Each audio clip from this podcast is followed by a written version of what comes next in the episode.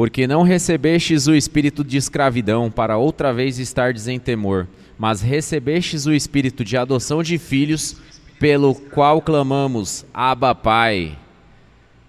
Romanos 8,15. Roda a vinheta.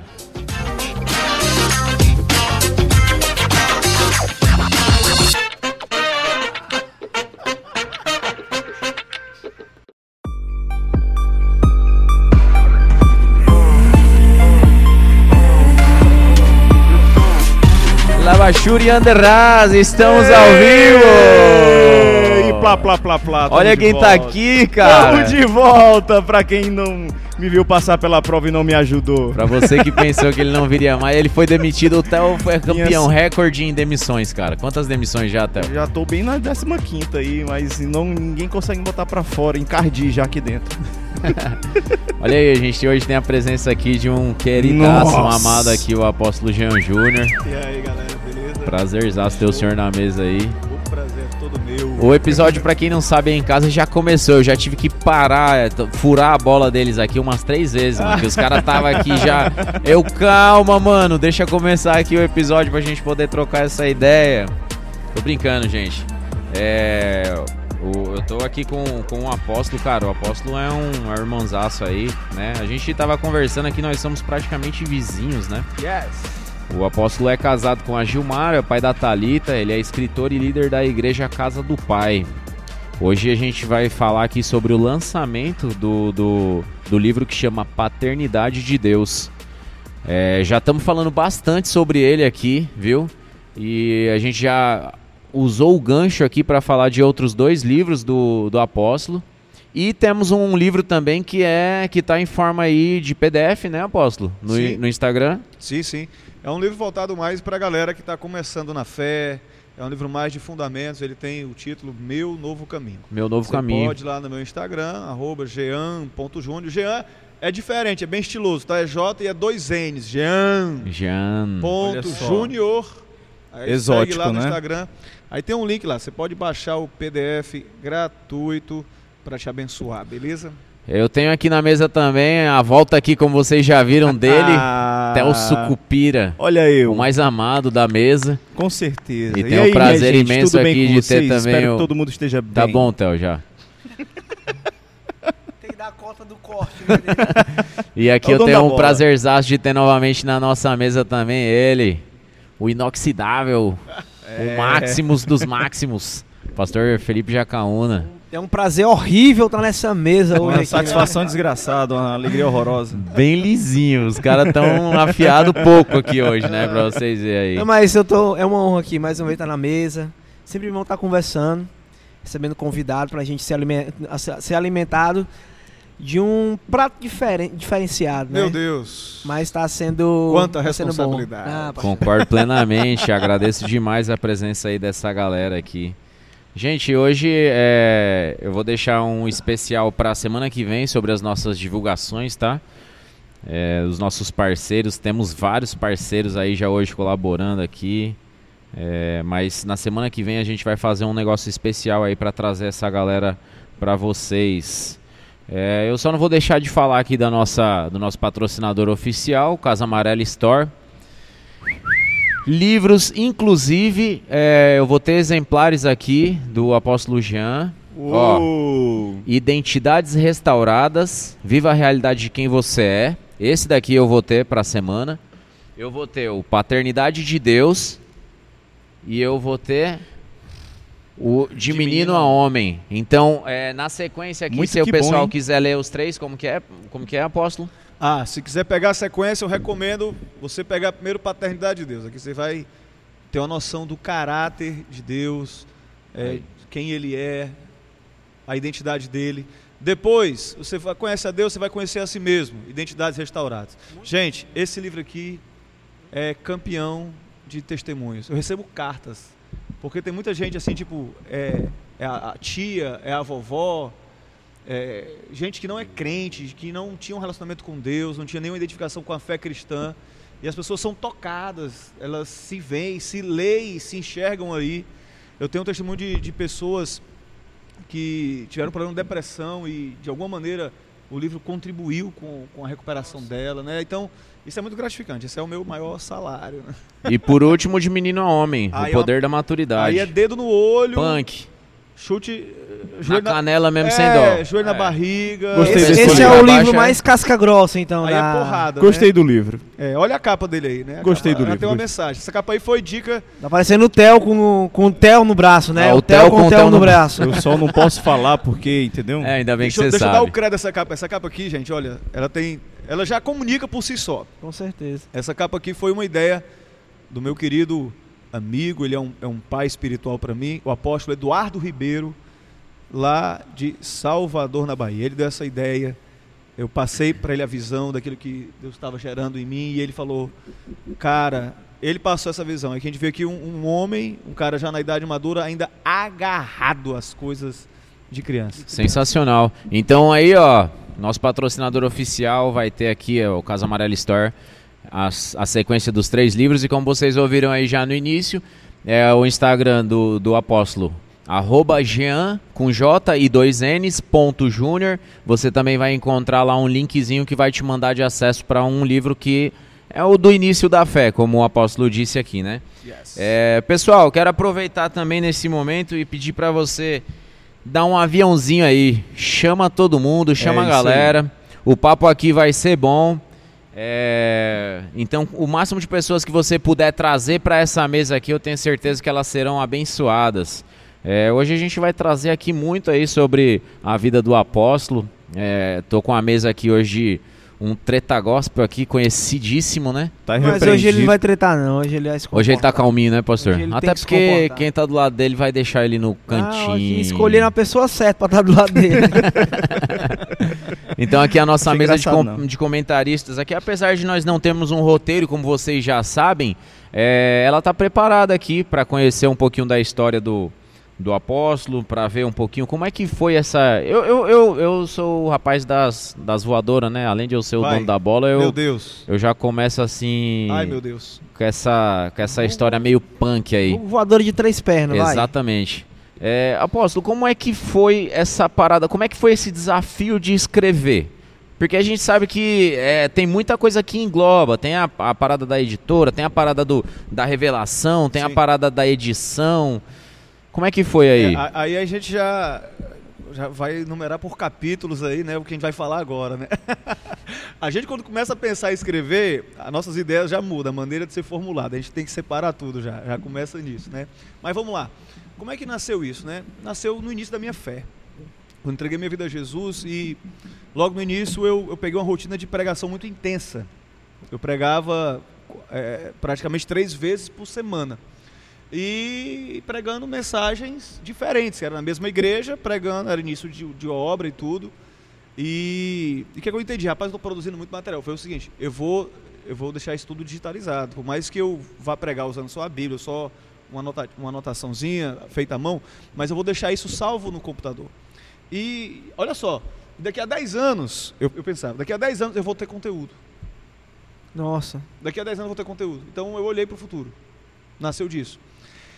Mas E- sempre anot- anotando ali as E guardando, revelações. Tem lá um banco de dados, tem uma nuvem lá, tem, tem umas 500 mensagens. Ó, legal. E aí, esse assunto de paternidade é um assunto que Deus ele começou a, a nos usar. A gente começava a ministrar nessa área, foi uma hora que a gente se identificou muito. Fica à vontade. Deus ministrou muito a nossa vida.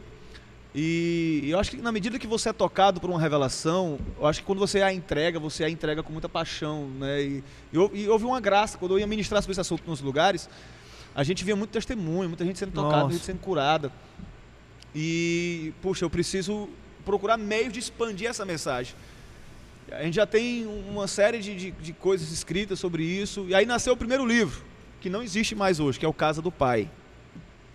Foi o primeiro livro. Que, que é exatamente, com licença aqui, Fica à vontade. que é, era o rascunho desse. Uhum. Ele nasceu em 2018. E quando a gente foi trabalhar na nova, nova edição dele, a gente começou a mexer demais. A gente começou a mexer demais, ele tinha cinco capítulos apenas, e a gente foi desenvolvendo aí a revelação, entregando a maneira melhor, é, é, colocando coisas que a gente via que estava faltando para que as pessoas pudessem entender, ter discernimento. Uhum. E não, não, dá, não, não é mais só uma edição. a gente vai ter que mudar o, o título, porque é outro livro. Virou outro livro. De cinco, o caso do pai, ele, ele foi o embrião para o Paternidade de Deus, que são nove capítulos. Amém. né, a gente conseguiu é, aqui ter mais clareza na entrega da visão, é, ser mais didático, ser menos chato. Pode-se dizer que a visão ela, te, ela tomou uma amplitude maior, pastor? Isso, exatamente. É porque assim, quando a gente fala de, de paternidade, a gente até comentou um pouco aqui no início aqui da mesa. É um assunto muito amplo. Sim. Porque quando a gente fala de paternidade, a gente pode falar de quê? A gente fala do caráter de Deus, a revelação de Deus como um pai. É o que eu abordo aqui. Caráter de Deus. Mas quando a gente fala de paternidade, a gente fala também de identidade. Se a gente vai falar de Deus como um pai, e se nós somos filhos dele, então a nossa identidade é identidade de filho. Aí nasceu o outro, identidade restaurada. Mas a gente não vai falar só de caráter de Deus e não só da nossa identidade. Quando a gente fala de paternidade, a gente fala também de família. Sim. Porque eu acho muito tremendo um texto, depois, quem sabe a gente fala um pouco mais sobre isso, Efésios 3,15. É um texto que, quando eu, eu vi aquele texto com, com clareza, ele se- abriu para mim, porque a palavra ela vai se abrindo para a gente em Sim. alguns momentos. Tinha uma coisa que me passava despercebido, que Paulo ele se colocava de joelho diante do pai, de quem toma o nome toda a família. A palavra família ali é a palavra pater, que é, que é pai. Sim. Então, por esta causa, me ponho de joelhos perante o Pai, de quem toma o nome todo Pai. O cara ter o nome de Pai, ele está tomando emprestado um nome que é de Deus. Pai é um nome que é de Deus. A gente fala isso aqui aqui. Deus, antes de ser Deus, ele já era Pai. Uou. Porque Jesus ele faz aquela oração assim, ó, glorifica-me, ó Pai, com a glória, glória que, eu, tinha antes. contigo desde antes da fundação do mundo. Desde Pode então, crer. tudo, né? Então, antes de ser criado o universo, céu, terra, antes de ser criado qualquer coisa, antes de existir mundo, Deus já era pai. Já tinha um relacionamento de pai e filho. Deus, antes de ser Deus, Deus já era pai. Aí você vê a responsabilidade que é carregar esse nome de pai. Sim. Vai ser papai agora? Olha a responsa que está na tua mão. Eita, verdade, cara. verdade. Apenas. Então a gente fala de família, mas não fala só de família também não, cara. Ó, a gente fala do caráter de Deus, a gente fala de identidade, a gente fala da gente. A gente fala de família e fala de liderança. Amém. O apóstolo, eu vejo até, é, desculpa até te interrompendo, Vai. é, que isso, isso realmente é muito real, que, que Deus antes de, de haver a criação e tal, eu me lembro desse, desse versículo que tu citou agora, né, antes da crucificação, Jesus fala isso, né, Pai, me devolve a glória que eu tinha contigo, né, e é interessante que a Bíblia, ela começa é, com um verbete, um verbete hebraico que é o que é o beit, né? O beit simboliza uma casa. E casa na, na cultura judaica significa o local onde o pai governa. Então ele já estava simbolizando ali que ele queria uma família, que ele já tinha já estava aspirando, posso nem, eu acho até assim difícil dizer que Deus aspirava a alguma coisa, né? Reduzir Deus a um sentimento humano, mas bem, né? Eu vejo que Deus ali estava já planejando, né, com seus filhos, né? E eu vejo que ele, expre- ele que assim, a Bíblia não tem nada ali aleatório, né? Não, então ele não. já está expressando ali que ele queria ser pai. Eu acredito nisso. E o que é Também. tremendo. Vai, vai falar, Theo? Não, eu só concordei, eu disse eu também. E o que é tremendo que a gente vê lá quando Lucas ele, ele, ele fala da genealogia de Jesus, ele vai até Adão. Que a ideia de Lucas, né? É- Você que é teólogo, você sabe disso. O nome dele, é- ele te- fez uma piada. teologia, né? Ele fez uma piada teófilo. a lá teólogo, né? A Muito ideia bom, pastor, Lucas muito bom. mostrar que Jesus era homem, né? Na ânsia de mostrar Jesus como homem, ele faz a genealogia até Adão. E é legal quando fala lá de Adão. É, não sei quem, filho de sei quem e tal, tal. Eu, eu sou ruim de genealogia. Mas eu me lembro que no finalzinho tem, tem assim, ó. Adão, Não, filho de Deus. de Deus. Eu acho muito massa, porque quando Deus ele ele, ele criou o homem, ele não estava criando um empregado. Nossa, Ele não estava criando o- um mero um mero jardineiro. sim, sim. Você tá, vai ser papai agora. Não sabe o sexo ainda. Não. Mas você você está sonhando com essa criança para quê? Para ter alguém para te ajudar a arrumar a casa? Não. Eu só Pra- quero dar cheiro nele. É a única coisa que eu quero. Você- É sério, é uma coisa que eu tenho anseio. Eu quero saber o cheiro ah, do meu filho. Deus! Pois é, cara, quando a gente olha pra Deus como um pai, é isso que a gente tem que pegar. Verdade. Amém. Nossa. Amém, pastor. Amém. Glória a ele, Deus. que ele quer o relacionamento. E aí que. Essa aqui é a pegada. A gente começa falando isso aqui, aqui. Né? E a gente tem caminhado, procurado caminhar nisso, né? Foi algo que queimou no nosso coração. O nosso ministério nasceu debaixo dessa palavra. Esse- o texto que você leu, Romanos 8,15, ele foi a semente que Deus plantou no nosso coração, que fez germinar não só esses livros aqui, mas a Igreja Casa do Pai, o Ministério Casa do Pai. Amém. E eu vi que eh, veio numa sequência aí, né? 2019, 20 e 21. Eu acredito que. 18, Né? 19, 18 foi o Casa do Pai, foi o primeiro, foi um embrião desse. Ah, tá. Que foi. Aham. Aí 19, Essa nuvem aí 20? tem acesso pra mais coisa. tem. A gente, a gente procura caminhar muito debaixo da direção do Senhor, né? Não querendo ser espiritual demais, né? Mas Aham. Não, mas. Não, mas tá certo. é. É, o caminho é esse, o caminho é esse, até porque é alimento, né? A gente aqui da Casa Amarela, é, eu sempre falo da Casa Amarela Store aqui, porque a gente tem uma, uma biblioteca ali farta, assim, de Massa. livros aí que realmente eles são. é, não entra qualquer livro aqui. Uau. A gente tem livros que realmente vão agregar para a vida das pessoas. Isso daí é. Oriundo fato de um relevante. coração em chamas, Aham, né, cara? Exatamente. E se não vier de revelação vinda de Deus, como é que vai ser? E Sanches, isso é tremendo que você está falando, porque assim, é, esse é um dos anseios do meu coração. Eu. A minha oração a Deus, assim, é, Senhor.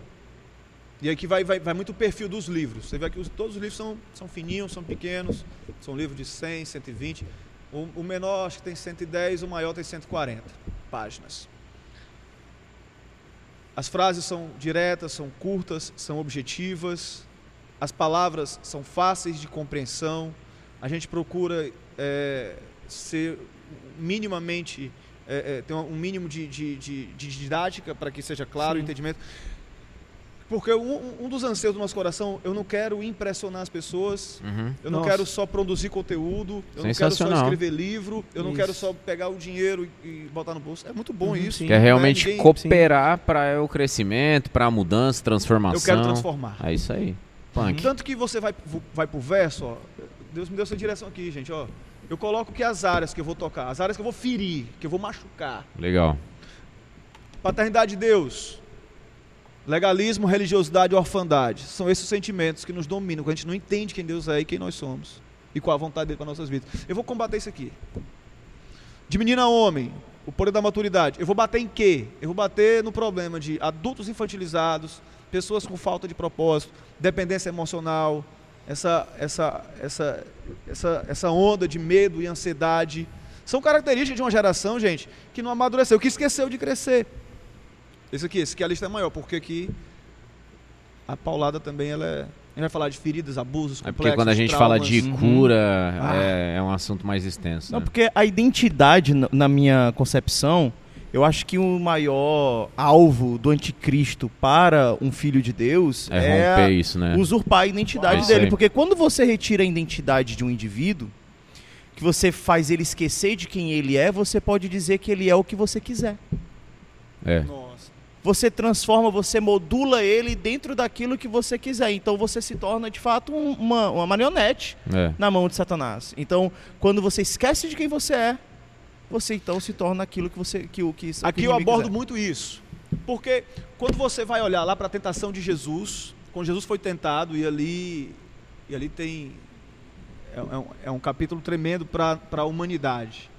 É Jesus vencendo no deserto, quando o, o último Adão vencendo no deserto, quando o primeiro Adão perdeu no paraíso. E a gente vê ali Jesus sendo tentado por Satanás, sendo levado por Deus, sendo tentado pelo diabo, pelo adversário. E qual foi a primeira pergunta? Qual foi a primeira área que, que o diabo quis ferir Jesus, quis derrubar Jesus? Foi exatamente Se tu és aonde? o filho de Deus. Na sua identidade. Se tu és o filho de Deus. Ah, gente, a gente vê toda essa, essa guerra ideológica, propaganda. Eu nem vou falar o nome da lanchonete para não dar moral para ela.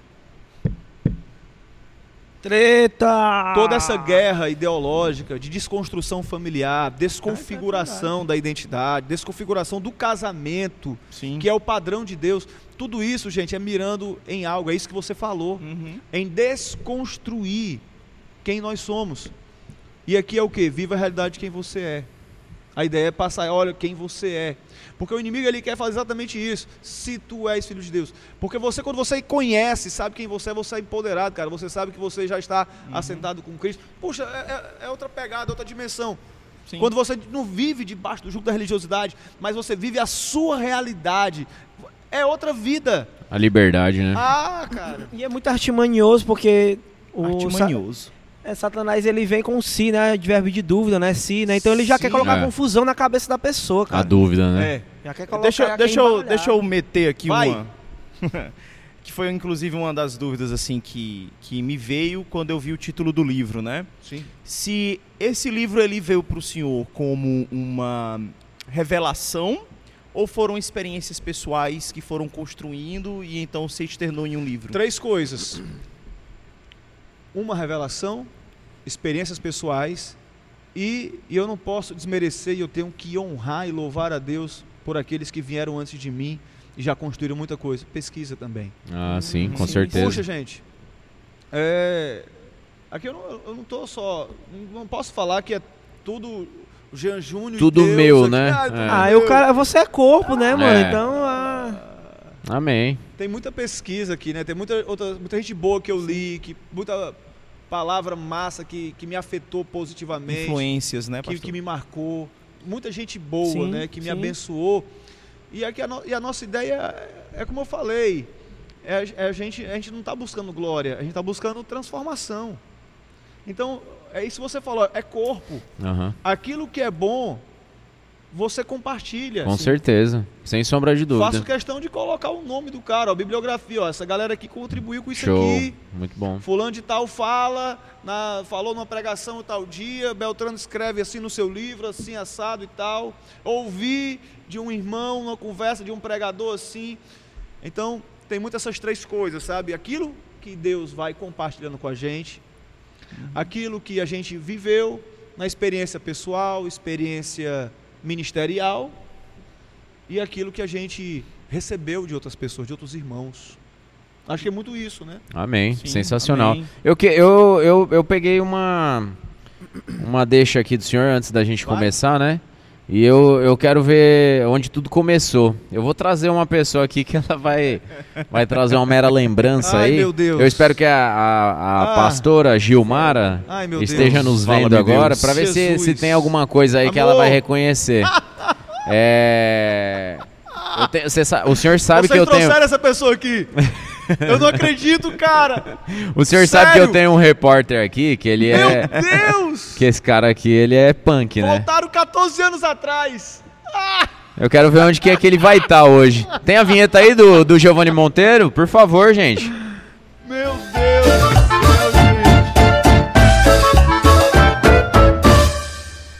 Alô, meu povo! Tô ao vivo? Tão me vendo? Eita! Eu não entro em Uber Celta! Gente, eu tô Celta. aqui novamente. Só que esse Celta aí tá branco, né? Esse Celta aí não tá preto, né? Ah, é? Pessoal, eu estou aqui dentro de um Celta. Não sei se vocês estão me vendo, mas, menino, tem tanto. Tem, tem teta aqui para dar e vender, né? Pessoal, e por que, que eu tô aqui? Daqui a pouco você vai saber. Fica por aí que você vai saber já já.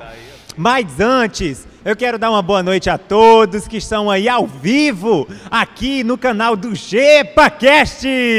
Gente, Vou mandar um alô aqui, ó, pra Marina Franco, pro Júnior Raulino, pra Elane Rodrigues, pra Estevão Rocha, Bruna Almeida, Catiane, que sempre tá aqui conosco, fazendo as perguntas dela, hein?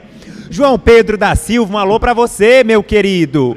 É Norton Souza, Conceição, Luiz, é muita gente. Pessoal, eu também quero lembrar vocês Thalita, minha filha. se é a primeira vez que você está aqui no ShepaCast, Falou nós temos um Instagram. E o nosso Instagram é arroba Shepa, com 3 E, tá? ShepaCast. Pessoal, nós estamos recebendo hoje aí na mesa dos comentaristas, estou dando aqui uma volta, não é por isso que eu não estou nos estúdios, o apóstolo Jean, que está lançando o seu mais novo livro, aqui, gente, ao vivo. Então, a gente está muito feliz, já demos, eu, eu pude dar uma leitura, tá maravilhosa, e eu já estou dando alguns spoilers para vocês. Hoje eu vou aparecer nos locais que você lendo o livro, você vai acabar reconhecendo algumas coisas. E por que, que eu estou dentro desse Celta? Porque, gente, acredite, foi aqui que o apóstolo é, encontrou Jesus. E essa história eu vou deixar para ele contar depois lá na mesa.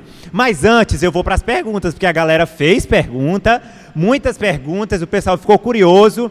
E eu já vou lançar logo a primeira. Aqui não tem, hoje não tem pergunta boba, hoje é pergunta tudo é, é bomba. Para balançar isso aqui é bomba.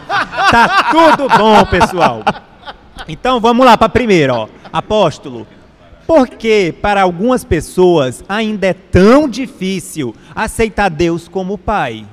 Eita, menina, agora eu saio com essa, eu volto já já, porque hoje eu vou viajar, eu estou indo pro céu, daqui a pouco fica ligado. Não sai daí, eu estou indo pro céu, daqui a pouco eu volto. E um beijo, pessoal. Adeus, eu vou só repetir caso o pessoal da mesa tenha esquecido, mas por que para algumas pessoas ainda é tão difícil aceitar Deus como Pai? Um beijo a todos que o sinal abriu e eu vou indo lá. Valeu. Giovanni manda um abraço pra Thalita, filha do pastor do apóstolo Jean. Opa, Thalita, um abraço. Acompanhando a gente aí no chat, ela. Hã? Tá falando no chat? Olha só, Thalita, um grande abraço aqui do repórter do ShepaCast e de toda a, a galera do ShepaCast, dos estúdios. Segue lá a gente, tá certo? Não esquece, inscreva-se no canal também. Valeu!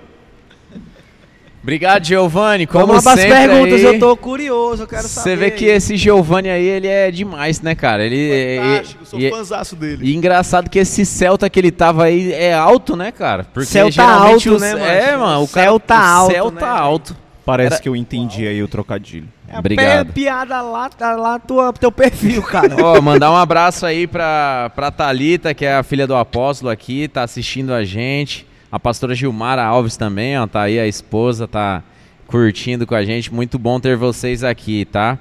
É... Bom, Primeira pergunta, como Por quê, foi apóstolo? que ele conheceu, né? ah é, pronto, vamos lá. Como é que foi essa história do Celta aí, a história cara? do Celta. A história do Celta é o seguinte, cara. É, a, minha, a minha esposa, na época, namorada, ela, ela tinha já encontrado Jesus, estava intensa, apaixonada por Deus, e Jesus me cercando. Na empresa que eu trabalhava, tinha oração meio-dia, e a galera me. Bora pra oração! Eu quero saber de oração, não quero saber de, de crente. E a minha esposa, na época, ela trabalhava perto lá do escritório que eu trabalhava e participava dessas orações e tudo. E, e beleza. À noite eu estava indo para a faculdade teve uma oração lá à noite também. Voltei da faculdade. Parece que Deus estava te perseguindo, oração no trabalho, oração na faculdade. Tá, não, na faculdade era só era só perto, era Babilônia na faculdade, né? Mas na volta eu fui pegar a Gilmara lá na, na- na empresa, que teve oração à noite lá. Foi um mover lá, Deus operou aquela cor bem pentecostal, bem xaramanaia. Aí E é bom. É. Aí a gente voltando no caminho, a gente conversando ali na Bendita Francisco Sá, foi colocado ali no assunto se eu, se eu cria em Deus, eu tinha temor a Deus. E, gente, naquele momento dentro do carro, eu tive a minha experiência com Deus. Nossa. Eu e a Gilmar ali, eu tive o meu encontro com Jesus, eu senti um temor que eu nunca senti antes na minha vida. Eu senti algo e eu não, eu não- eu não entendia o que eu estava sentindo. Tanto que é que a Gilmara ficou assustada do lado. Ela, tá tudo bem? Tá tudo bem, Júnior? Tá tudo bem? E eu não conseguia falar. Eu não conseguia falar nada. E aí eu consegui segurar, eu estava dirigindo. Che- paramos em frente à casa dela e respirei fundo e ela, tá tudo bem, Júnior? E eu falei, Gilmara, ora por mim. E a Gilmara, muito viva, muito ligada em Deus, ela foi orar para eu entregar a vida a Jesus. Nossa.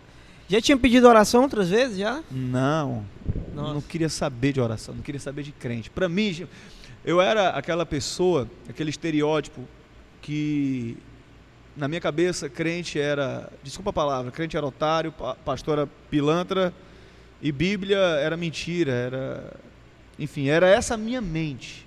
E, é legal como Deus faz com a gente. Olha onde a gente está hoje, né? A gente, Nossa, é verdade. né? E, e, enfim, e ali a Gilmara, ela, ela foi muito inteligente espiritualmente e, e já me levou a Cristo ali. E sem eu ter pedido, mas eu sabia o que ela estava fazendo.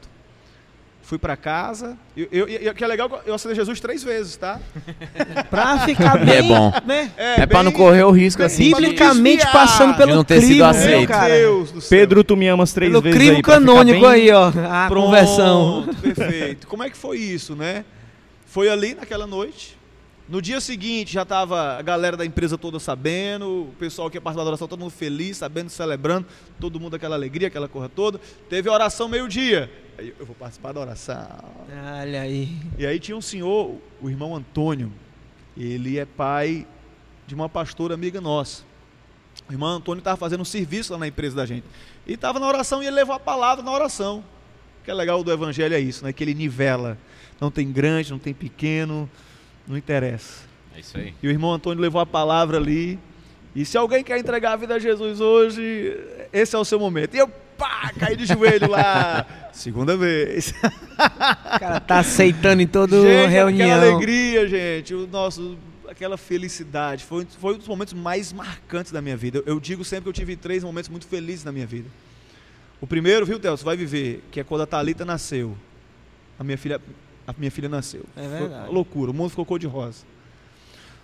O segundo foi quando eu passei no vestibular. Na verdade, na verdade, em ordem cronológica, quando eu passei no vestibular.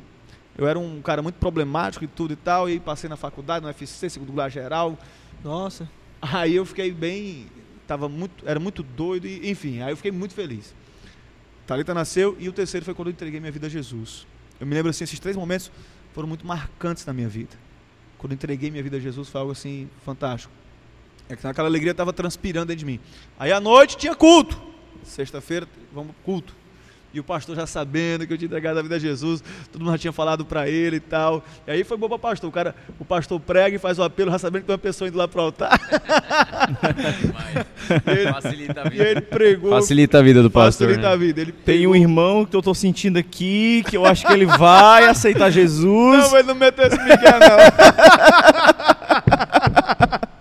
e aí, mais uma Deu vez. esse Miguel não, cara. Sai fora. Esse Miguelito aí não pegou não, tô ligado, então.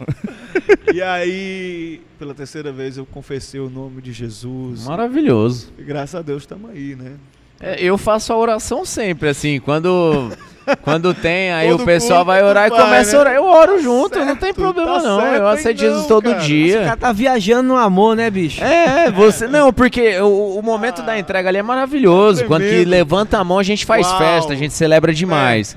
Aí você tem a oportunidade de novo ali aceitar Jesus. Eu, Jesus, eu te aceito todo dia, eu te É. aceito toda hora, é bom É demais. marcante. É, É três vezes assim sequenciais, é, tá- é pra marcar mesmo. Porque É. a, a- a oração de confissão de fé, ela tem um, um- um poder escatológico falando. Uau. Ah, Meu Deus.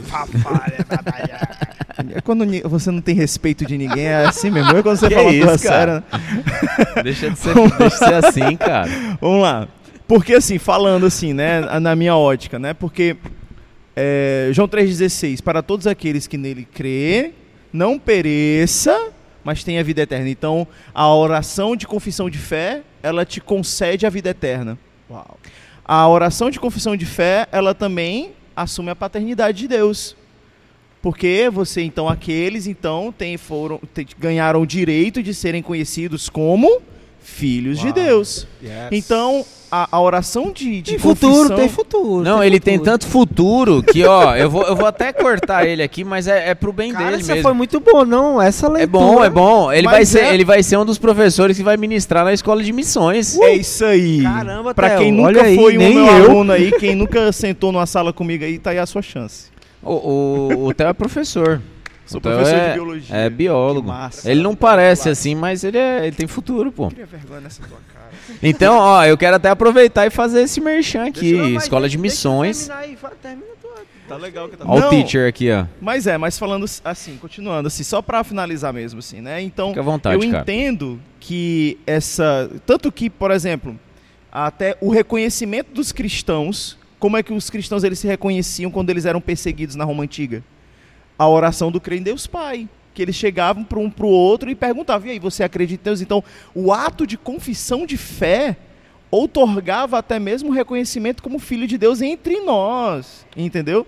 Então eu acho que, que essa, essa oração ela te mutou naquele momento, ela te deixou daquele estado de transe, porque num, num, num, plano espiritual ela te reverbera de uma forma muito poderosa, porque ela criou muitas coisas naquele momento. Eu quero, eu, eu quero fazer coisas. um link, porque você falou uma coisa muito poderosa, muito tremenda, né, sobre um direito que nós recebemos, né, o, o poder de ser feito filho de Deus, ruiotesa, né, ser, é ser colocado nessa condição. E o que é tremendo é que a nossa identidade filho é realmente um, é um direito que foi dado, é um poder, é, um, é algo poder enorme. Por quê? A gente tem que entender o que é a, o esquema, como era a adoção na época de Roma. O Sanches ele leu para a gente que Romanos 8,15, porque não recebeste espírito de escravidão para viverem outra vez, ó, outra vez com medo, mas vocês receberam foi espírito de adoção de filhos, pelo qual nós clamamos Abba Pai. Qual, qual o mistério aí? Ele falou de receber esse, esse, esse, essa, esse, esse poder de ser feito filho de Deus. É porque é o seguinte, se você for parar para pensar, um filho adotivo aqui no Brasil é tratado com preconceito. É comum irmãos brincarem entre si. O irmão mais velho falar para o irmão mais novo: Cara, tu é adotado, cara. Verdade. É. Já tem, tem isso a, mesmo. A pessoa mesmo.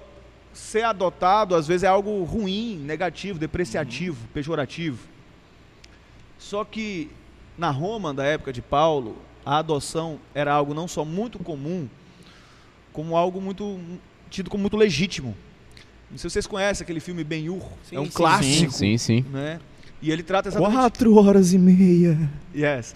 O cara, ele era escravo e, e, e, tem um naufrágio, ele salva o dono do barco, o dono do navio, e o dono do navio, que era o dono dele, o adota.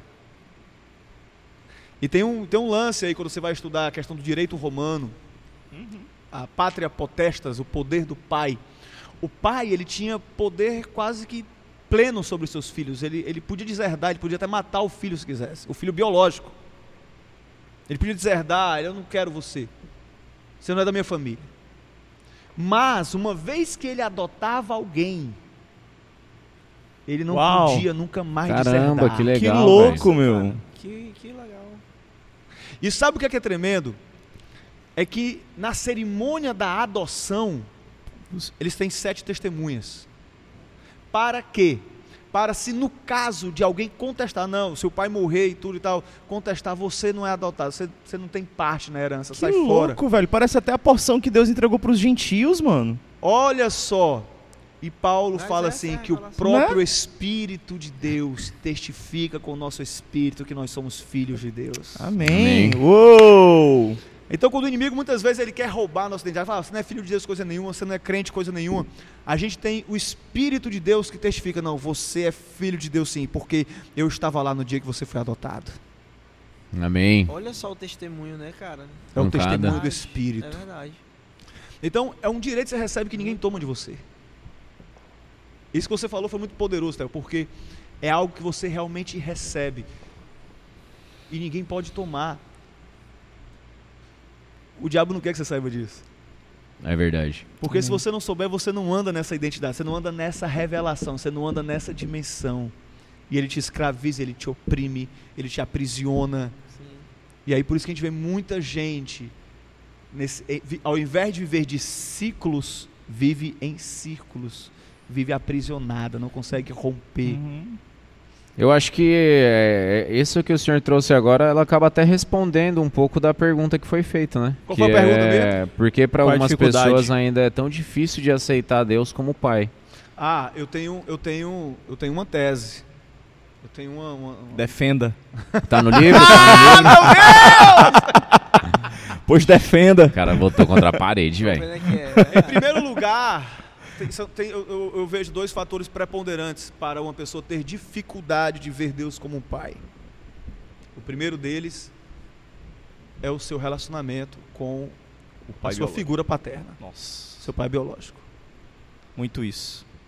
É, eu falo em. Eu, eu, cito aqui no livro o texto de Efésios 3,15, onde Paulo faz aquela oração intercessória. Por esta causa me ponho de joelhos perante o Pai, de quem toma o nome toda a família. A palavra família no grego é pater, ou seja, por esta causa me ponho de joelho diante do Pai, de quem toma o nome todo Pai. Ou seja, o nome Pai é, uma, é algo que a gente toma emprestado de Deus. É um nome que é de Deus, é inerente a Ele. É de Deus. Ele é. É algo que ele é, é a principal marca do caráter dele. É a guerra de Jesus, é mostrar isso pra galera. É a guerra de Jesus. Eu vim, não vim fazer as minhas obras, mas a do meu pai, eu não vim falar as minhas palavras, mas a do meu pai. Sim. A guerra de Jesus é essa, é revelar a Deus como um pai.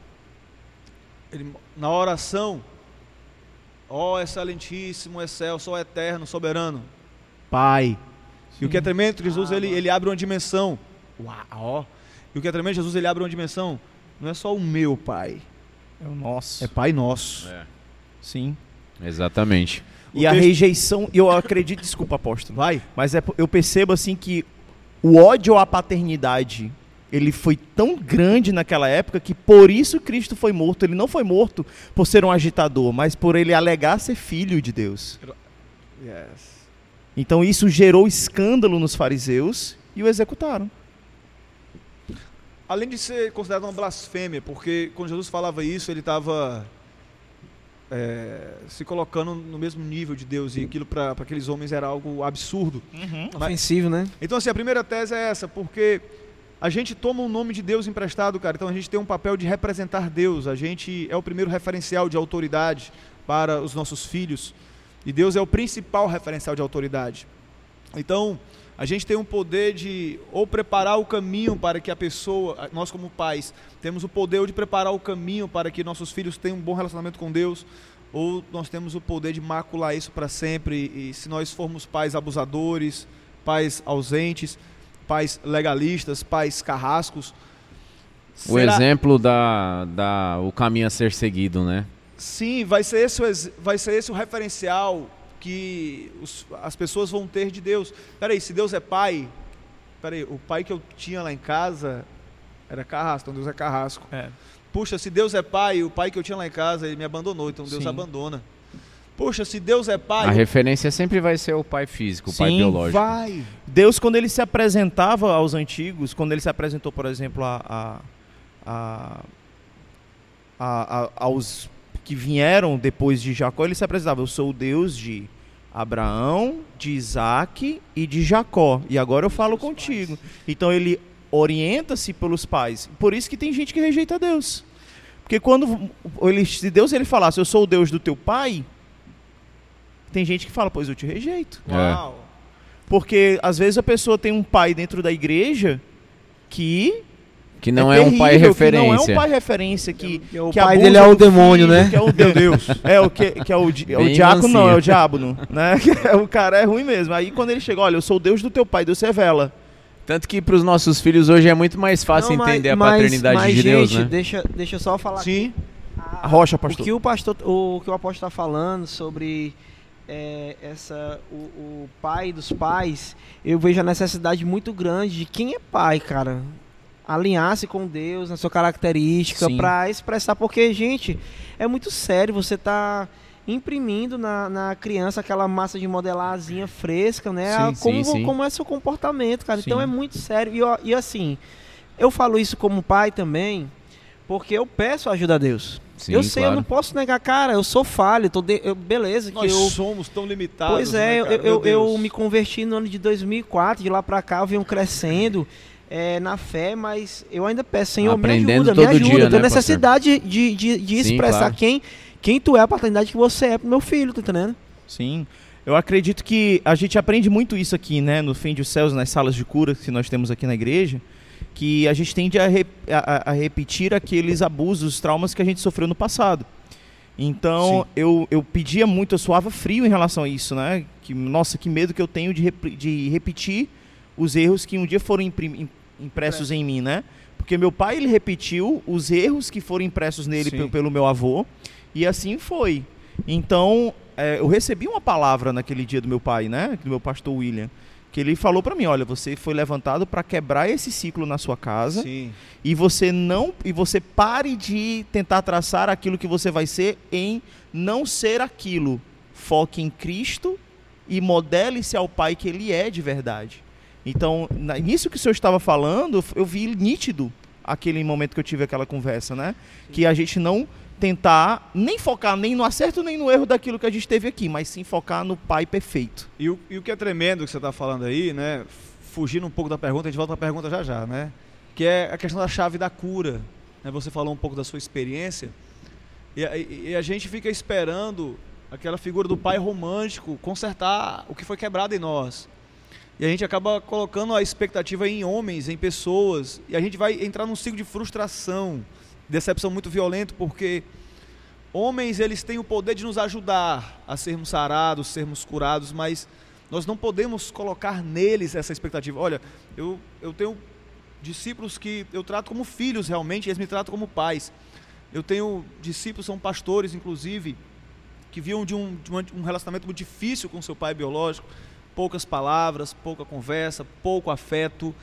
E através de um posicionamento entre eu e ele, e ele poder se posicionar como um filho realmente, ele mudou a maneira de se relacionar com o pai dele. E hoje ele vive um relacionamento diferente com seu pai. Sim. Porque ele aprendeu a se portar como um filho. E aí a gente entra aqui no- na chave da cura, que é. Porque tem pessoas que ficam naquela expectativa, ah, o meu pai ele, ele vai, ele vai me aceitar um dia, ele É, vai me nesse- elogiar um dia, de ele vai me aprovação. amar. Puxa, cara, Busca da aceitação, né? não é essa a chave da cura, não é você esperar o seu. Não, é- não tá na mão dele a cura, a, a cura tá na tua mão. Uhum. E aí tem aquela máxima que o que importa não é o que fizeram a você, o que importa é como você lida a partir de agora. Amém. Não é o, o que você faz não te torna mais filho, não existe como você ser mais filho. Não existe nível, ah, eu vou fazer isso aqui para me tornar mais filho. Não, você já é filho. E aí a gente vê algumas chaves para a cura. E a primeira delas é a, é a chave do perdão. É de, de perdoar, né? Puxa, eu perdoo o meu pai. Ele não merece, embora nem arrependido ele tá. Porque às vezes a gente fica naquela do perdão. Aí eu vou lá dizer pro meu pai que eu, que eu o perdoo. Pai, eu te perdoo. Às vezes o pai, ah, tá doido esse menino. Depois que entrou pra lei dos crentes, ficou maluco, ficou doido. Massa, legal. Mais ou menos isso. Legal você fazer isso, beleza. Mas não, não, não nutra essa expectativa, ah, ele vai, ah, ele vai se quebrantar, aí vai ser aquele momento. Não depende dele, depende de você. De você perdoá-lo, entendendo que ele deu o que ele teve. E que você tem o poder de romper com esse ciclo.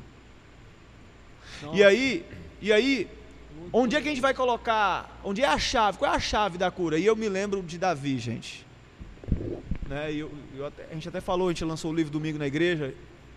Eu até falei isso na, na- na nossa celebração domingo. Davi, ele foi um cara. Puxa, ele foi esquecido pelo pai quando a maior autoridade espiritual do reino vai na sua casa. Nossa. O profeta Samuel vai na sua casa e Jessé o verdade, ignora, chama todos os seus irmãos e o ignora. Imagina só, e Davi, Davi se fosse um cara ferido, ele poderia pensar assim: puxa, qual é o problema? O que é que meu pai tem contra mim? Chama todos os meus irmãos e me deixa de fora da festa. E era um filho que servia. Ele pode- poderia muito bem ter pensado isso mesmo, né? Ele- se ele fosse um cara ferido, se ele fosse um cara doído, ele ia ficar preso nesse cativeiro. Mas o que é tremendo é que a gente não vê esses sinais na trajetória. Davi tem muito erro, gente. Mas uma coisa que Davi não era, era uma pessoa ferida, magoada. E a gente vê, a gente vê isso de novo, quando a outra figura de autoridade de Davi, quem era? Saul. Saul lançava lanças, jogava lanças em Davi. E o que Davi fazia? Davi estava servindo o cara, tocando a harpa, tirando os demônios dele quando ele estava atribulado, trazendo paz para ele, servindo-o em honra. E Saul batia aquele ciúme doentio, um cara fragilizado emocionalmente, doente nas suas emoções. Queria cravar Davi na parede. Davi fazia o quê? Ele só desviava das lanças e prosseguia sua caminhada. Ele não gastava tempo em revidar, em remoer, Verdade. porque qual era o segredo de Davi, gente? Qual era o segredo de Davi? Eu, eu, Davi. Ô ele- apóstolo, deixa só um minutinho, Vai. porque chegou aqui a, a fonte aqui Ai, do- meu dos Deus. amados. Eu quero até agradecer aqui a Catiane, ó. A minha esposa Ah. fez um café aí. Esse é 100% arábico, é mineiro esse daí, Que hein? que é isso, hein? E eu- ele tá sem açúcar, tá? Ah, isso aí é de macho alfa. Ah, mas ela trouxe. Mas ele vai fazer. É, mas ela, mas ela mandou salgado açúcar aí pra café. quem quiser. Vem cá com a sua, a sua caneca, pô, apóstolo, por favor. Você quer, Etel? Eu gostaria. Sem açúcar. Se quiser açúcar, tá ali, tá? Ó, gente, vocês. Vocês perdoam a gente aí, mas é porque é de Deus, viu? O cafezinho aqui pra essa mesa. Bota café pra nós. Ó, bem no jeito, viu? Aleluia. Tem que ter café, Deixa a mano. minha xícara esquentar um pouquinho, senão pode rachar.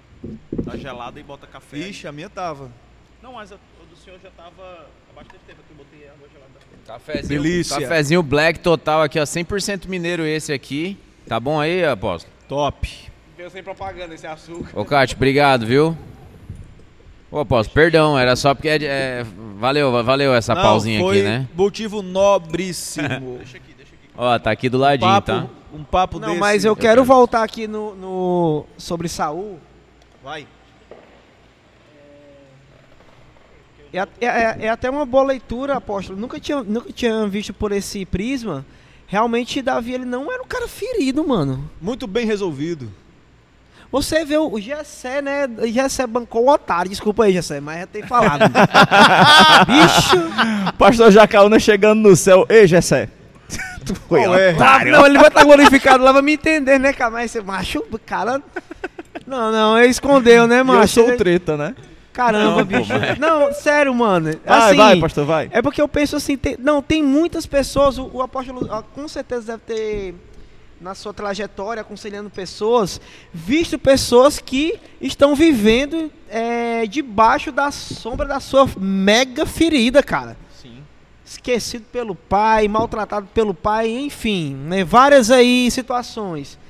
Mas olha só, e, e- e- e o interessante é que eu sinto assim, é, é porque quando fala-se sobre paternidade, o meu coração ele fica muito cheio e eu sinto nessa mesa uma atmosfera muito de paz, sabe? Amém. E eu sinto assim que Deus ele foi a cura, o amor de Deus, o amor de Deus Pai foi a cura para Davi, cara. Realmente foi uma situação chata. É assim, se deparar com uma situação emocional pode te fragilizar e te trazer se- se- é, severas sequelas, né? Mas Davi, meu irmão, muito bem resolvido, como o pastor, como Deu a volta falou, por cara. cima legal, hein? Eu, eu tenho quase certeza. Porque Davi, ele escreve o Salmo, no Salmo 27, assim, ó. Porque se meu pai e minha mãe me desampararem, o Senhor me acolherá. Sim. Olha a fé desse cara, mano. É. É muito mais do que, é muito mais de- do que ser um cara é, sem feridas, ele é inabalável, né? Não, mano, eu tô falando isso porque eu, tenho, eu, eu quero até falar um pouco da minha experiência, né?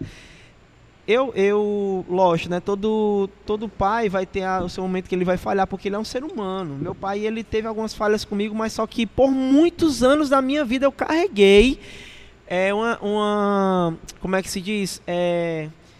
Eu era rebelde, cara, tá entendendo? Contra o que ele falava algumas vezes, ele não podia dizer a, a- a- um A. Eu, eu era aquele rebelde o pior que tinha, né? Aquele cara que era declarado, mas o coração tava contra, sabe? E quando eu, quando eu fui curado pelo Senhor, quando eu fui curado por Deus, Deus mandou dizer assim pra ele: você precisa falar pra ele, confessar pra ele o que que tá rolando no seu coração. E quando eu cheguei pra ele, eu até me lembro agora, pai, talvez ele esteja, ele acompanha a gente, né? Esteja lembrando, né? Um abraço aí, seu Gilberto. Esse cara é bom, viu? ele, ele voltou do trabalho cansado e eu tava muito ali comovido, sabe? E, eu- e Deus me mandando falar assim pra ele, ó, tu tem que falar pra ele que o diabo, o, o diabo mente na tua mente com relação a, a ele. E quando eu falei pra ele assim, pai, é, eu escuto o diabo falando pra mim que você não me ama. Cara, nessa hora, essa confissão, parece que rolou, o Theo, ele trouxe essa, essa, esse âmbito de visão, né? Um, um destravar no mundo espiritual, cara, que ele me abraçou, ele só disse uma palavra, é mentira. Caramba. o pai te ama. Ele chorando me abraçou, cara, aquilo ali quebrou. Sim. Me quebrou assim de uma tal forma, porque Deus ele tinha me dado uma promessa. Era já era um ano que eu t- tava me pre- me preparando para me casar e eu tinha esses problemas, eu sempre tentava fugir, sabe, apóstolo, desses problemas, né, com relação à paternidade. E quando Deus ele me falou isso, gerou essa, essa conversão do coração de um pai para um filho, de um filho para um pai, tá entendendo? Caramba, que legal. E, ele, e Deus me falou que você vai entrar no casamento curado, porque você vai ter filho e você vai curar outras pessoas.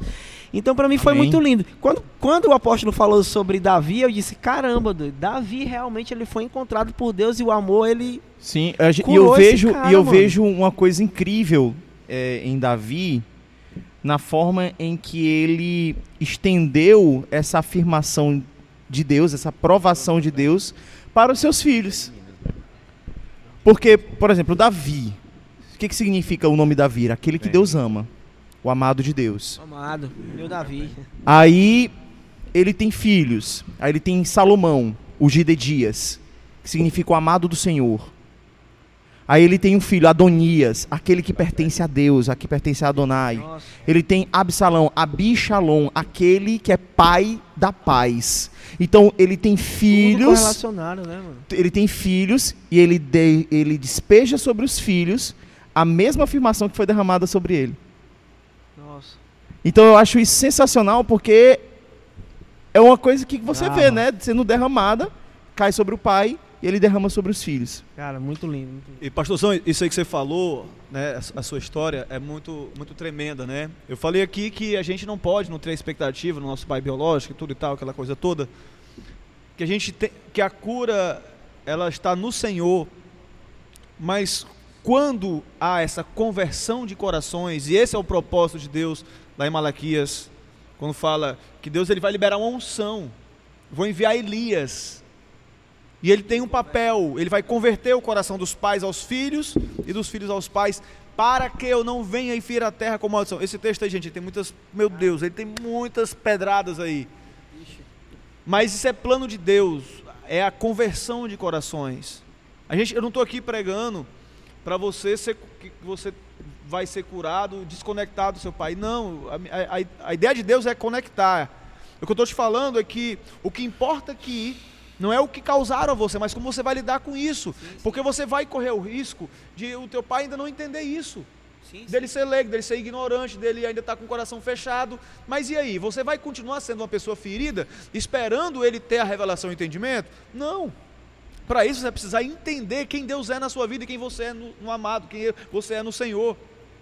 E Davi entendeu isso. Davi não esperou que Jessé se posicionasse como o seu pai amado, como o pai que protegia o filho. Não. Mas quando há esse- essa, essa situação que você viveu, eu vivi isso, cara. No início, assim, foi tudo muito rápido na minha vida. Eu me converti em 2007, aquela, a experiência do Celta. E, e eu tinha uma sensação dentro de mim. Celta Black. de, o Celta Black. A viúva negra. Eu tinha a sensação dentro de mim que eu tinha que, meu Deus, eu, eu perdi muito tempo. 20 anos de idade eu tinha, estava prestes a fazer 21. Eu tinha dentro de mim, eu perdi muito tempo. Eu devia estar servindo o Senhor já. E eu mergulhei intensamente na, na presença e tal. Meu pai já tinha convertido.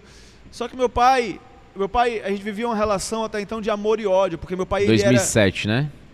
quando eu me converti em 2007. 2007.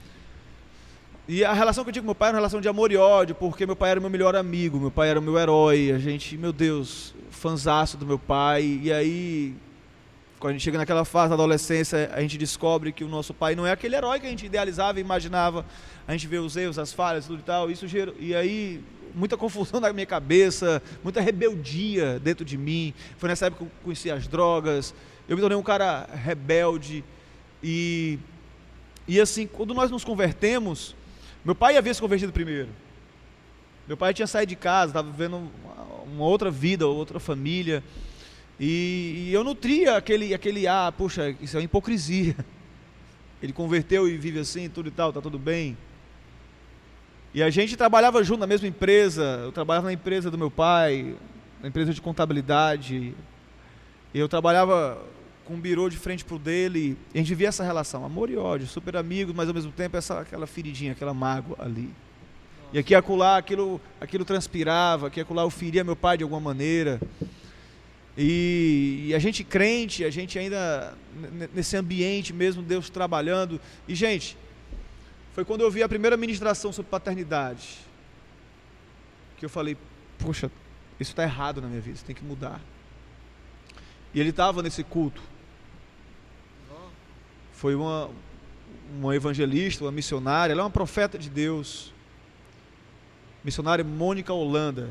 Se você estiver assistindo, eu amo a sua vida e você é uma bênção na minha vida. Você é uma profeta de Deus. Você é uma libertadora do Senhor. E aquela palavra mexeu muito com a gente. No dia seguinte, chegamos no escritório. Eu não sei quem falou, se foi ele ou fui eu.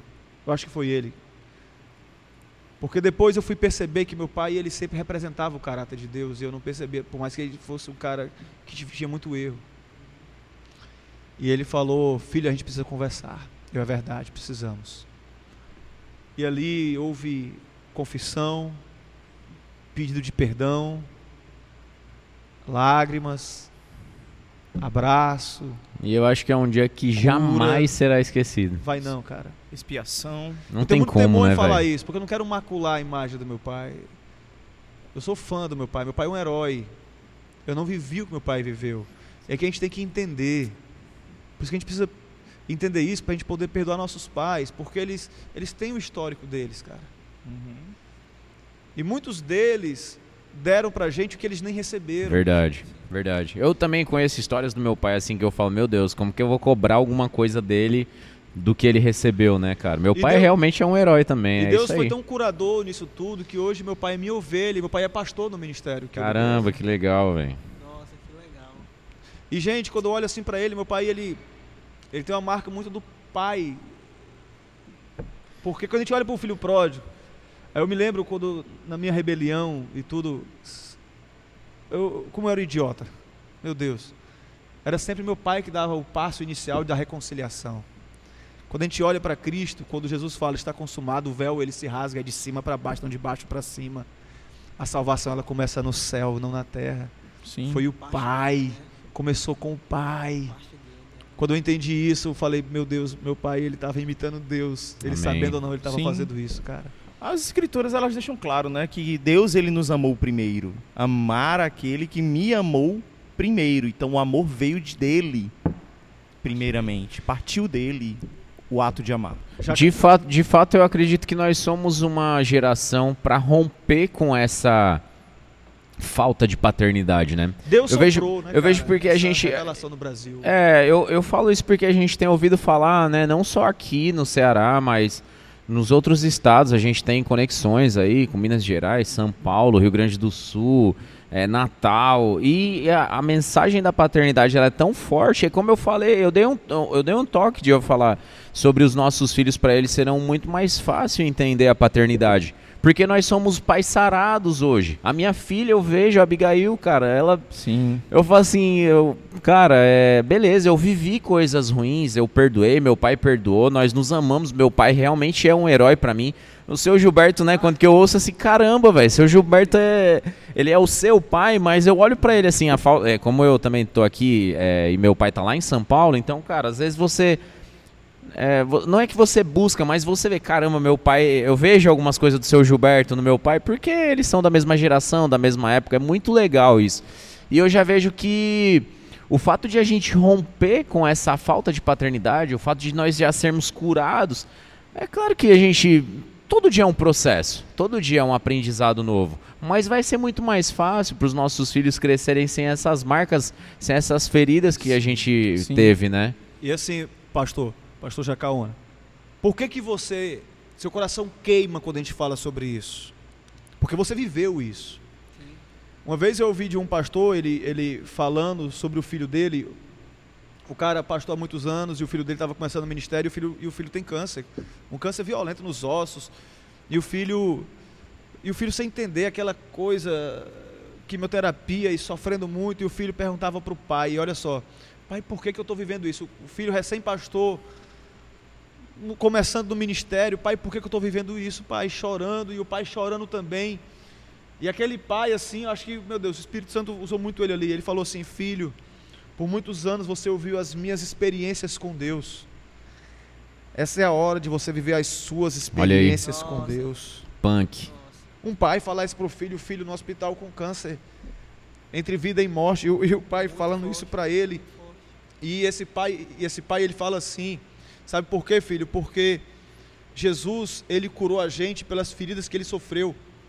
E nós, pastores, nós vamos curar as pessoas pelas feridas que nós sofremos. Caramba. Então aquilo que nós sofremos e vencemos, nós temos autoridade. É nós temos aí, autoridade é para aí. curar outras pessoas. Naquilo que nós conseguimos ser livres, nos libertar, a gente consegue arrancar outras pessoas do cativeiro. Porque você saiu desse cativeiro, porque você foi livre, você tem uma autoridade. Não é porque você é melhor que ninguém aqui, mas você tem uma autoridade que outras pessoas, outros homens de Deus, cheios do Espírito Santo, não têm. Porque você entrou nesse ambiente e você saiu dele. Você está entendendo? Então, a, a- a revelação é primeiro, a espada é dois gumes. É. Ela primeiro tem que É cortar isso. aqui para depois cortar ali. Ela primeiro corta na gente para depois cortar em outras, no outro lado, outras Você pessoas. não vai conseguir levar ninguém pra um lugar que você nunca foi, né? Você não leva ninguém. É por isso que Moisés teve que crescer no palácio. Porque ele teve que aprender a viver como príncipe. Porque se ele crescesse como escravo, ele nunca ia levar aquelas pessoas a romper com a mentalidade de escravo. Demais. Demais. Caramba, eu, ó, o papo tá bom demais aqui, mano. A galera tá, tá fluindo aí. É, Eu queria, eu quero ver o que, que a galera. Eu sei que tem perguntas aí. Hoje durante o dia a gente Quero abriu só a dizer que a gente não respondeu lá. a pergunta, tá? Vixe. Ô, aposto, calça curta agora me pegou aqui, ó. É, a gente, O na dono verdade, vai, vai, não. manda mas passou vai batido aí. o livro! É, Mim tá tão pronto. respondido. O apóstolo Jean, o apóstolo Jean deu um olé agora no dono da bola. Tomou a bola dele, né? Deu uma caneta. Passou Sangue no meio das Cordeiro do canetas aí, poder. pô, vacilo, Ô, viu? Theo, para, cara, de ficar. É o presbítero do Ministério da Contenda. Ele, às vezes, Que ele- café é esse aqui? Gente, uma vez eu fui na casa do irmão, o irmão Alexandre, acho que ele tá assistindo. Gente, eu tomei um café, eu fui embriagado com aquele café. Tinha alguma coisa nesse café. Acho que esse café aqui tem isso, viu, gente? Ó, E veio lá de casa, ó. a minha esposa sabe do que eu tô falando, viu? Meu Deus do céu. Brincadeira à parte. Tá vendo aí vontade. como que. A como bola é que o- sua. Como que o café fez bem aí, A né? bola tá na mão, vai, tá na tua mão. Ó, cara, eu quero ver alguma dessas perguntas que a gente recebeu durante o dia. Eu vou chamar o Giovanni de novo. Arrocha, Agora- Giovanni. Agora onde será que o Giovanni tá, hein? Onde o Giovanni tá? Onde será? Onde ele tá agora? Aí, apareci, já estou lá e estou ao vivo! Vocês podem ouvir aí, eu estou no Oh, Jardim do. Éden! Olha só, já que nós estamos falando... Dá tempo de tirar o fruto aí da mão da É, Eva? sim, olha, Adão e Eva estão ali conversando. E tá de falar rosa, baixinho, porque eu não quero atrapalhar. rosa, né?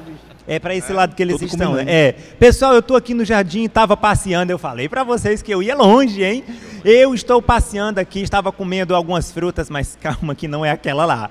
E, no, e eu tava conhecendo uma galera aqui, uma coisa muito legal, muito boa. E por que é que eu tô aqui? Porque, né, o livro também tem uma parte que fala sobre é, alguns locais. E eu tô dando alguns spoilers aqui, mas você só vai saber se você comprar o livro do apóstolo Jean e ler ele. Então não esqueça, nós estamos aqui neste episódio porque hoje é o lançamento do livro do apóstolo Ê! Jean, né não, galera? E é Gente, e a galera ficou muito curiosa, fez algumas perguntas e eu tô aqui com essas perguntas e tem outra.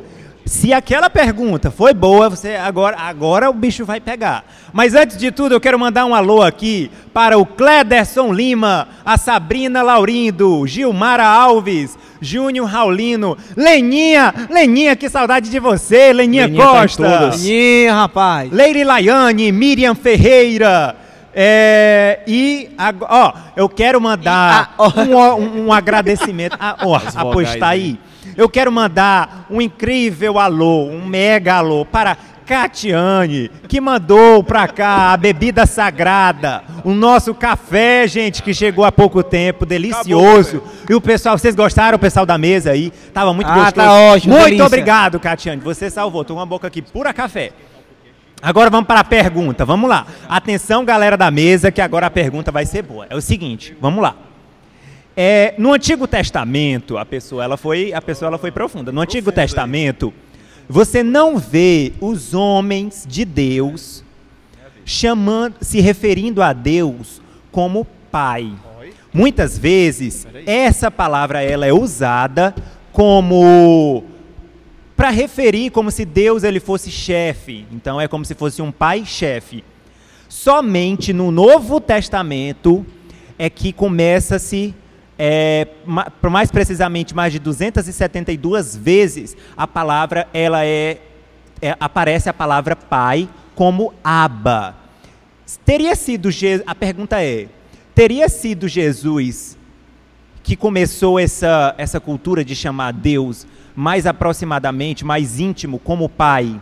E por que é que no Antigo Testamento os homens de Deus não chamava Deus de Pai? Eita, menino, que essa eu quero ver. Pessoal, eu volto mais tarde, eu não sei se o pessoal ainda vai me chamar, mas eu ainda vou subir mais um pouco. Eu, eu espero que todo mundo tenha entendido aí a pergunta, que a pergunta foi grande, eu explanei ela aqui, né? E tchau, que eu vou ali, vou falar com Adão, dar um abraço, é, falar com Adão, falar com Eva e, e vou partir. Um beijo pra vocês. Eu volto já já. Valeu.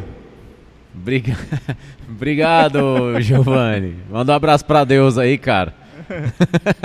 Ficar mais um pouquinho aí, Não, pôr do sol aí, tu é- vê Deus. você o o apóstolo viu aí que o menino é potente mesmo, né? Sou fãzaço dele, ele é fantástico. Giovanni, você é demais, cara. Realmente, esse programa aqui sem você é... falta muito. Cara, é, veio uma sequência Pergunta aí, né? boa, tá? Essa última aí é fera. É, no, no, no Antigo Testamento, nenhum dos, dos supostos filhos ali não chamavam Deus de pai. E aí, Jesus que trouxe a, a ideia de, de Deus pai. Como é que foi aí? Pode passar a pergunta, pode chamar os universitários e tal. É, essa eu não posso. Meu Deus! Aqui o entrevistado responde. I'm sorry. Tô suando frio agora, gente. Ai, meu. Deus. Jesus. A rocha aposta. Então, a gente tem que ter algumas coisas. Em primeiro lugar, a revelação é progressiva. E você vai ver que Deus, ele vai liberando medidas de revelação no decorrer das eras e do tempo. Entretanto, tem algumas pessoas que conseguem pegar isso. Por exemplo, quem escreveu o Salmo 89? Davi. No verso 26, Davi fala assim, ó: Ele me invocará dizendo: Tu és o meu pai, o meu Deus e a rocha da minha salvação. Nossa. A gente vê também no Salmo ele falando assim, ó, pai dos órfãos, juiz da viúva. Sim. E gente, e assim, é legal es- essa questão da paternidade de Deus no Antigo Testamento, porque Deus não cala isso. E Jesus, ele veio sim trazer esse entendimento para a galera. A galera que não conseguia perceber, conseguia entender, porque desde o Velho Testamento Deus gritava para que o homem o conhecesse como seu pai. Por exemplo, Deuteronômio 8:2. Parece que eu estava sabendo a pergunta que a galera ia mandar, né? Mas ó, lembra como é bom quando você estuda e, sabe, cai na, na, na, na prova que você Na estudou, prova que você né? estudou. É bom demais. Eu preguei isso aqui ontem na casa de recuperação. Caramba, olha aí. Nada combinado, hein, gente? um abraço aí pra galera da última pergunta aí. geração, um abraço pro grande Rui. O Rui é um cara sensacional, ele tem um trabalho lindo é, de recuperação, de restauração de dependentes químicos. A gente tem ali em torno de 17 homens. E, e nossa, e, e Deus colocou no nosso coração, a gente está lá ministrando esses livros lá. Não tenho dúvida que seja um desafio muito grande, mas que é gratificante demais. Deus direcionou a gente porque muitos homens estão ali exatamente. Não vai fugir da pergunta. Vou não. nada, Tá bom. de jeito nenhum. Só pra dar a cutucada, né, de leve. Tá, tá acusando o cara aí de, de. Imagina, Deus me livre, tô Porque é, é uma, brincando. é, uma, é uma demanda muito urgente para eles essa, essa temática. Se você for parar para pensar, a gente conversando com eles ali, se não, se não todos, 90% ali Falta não- o pai, né? faltou. E aí você vê a consequência: feridas, abusos, complexos, traumas, sentimento de rejeição, carência. E Deus nos direcionou a ministrar isso lá. Nossa. Amém.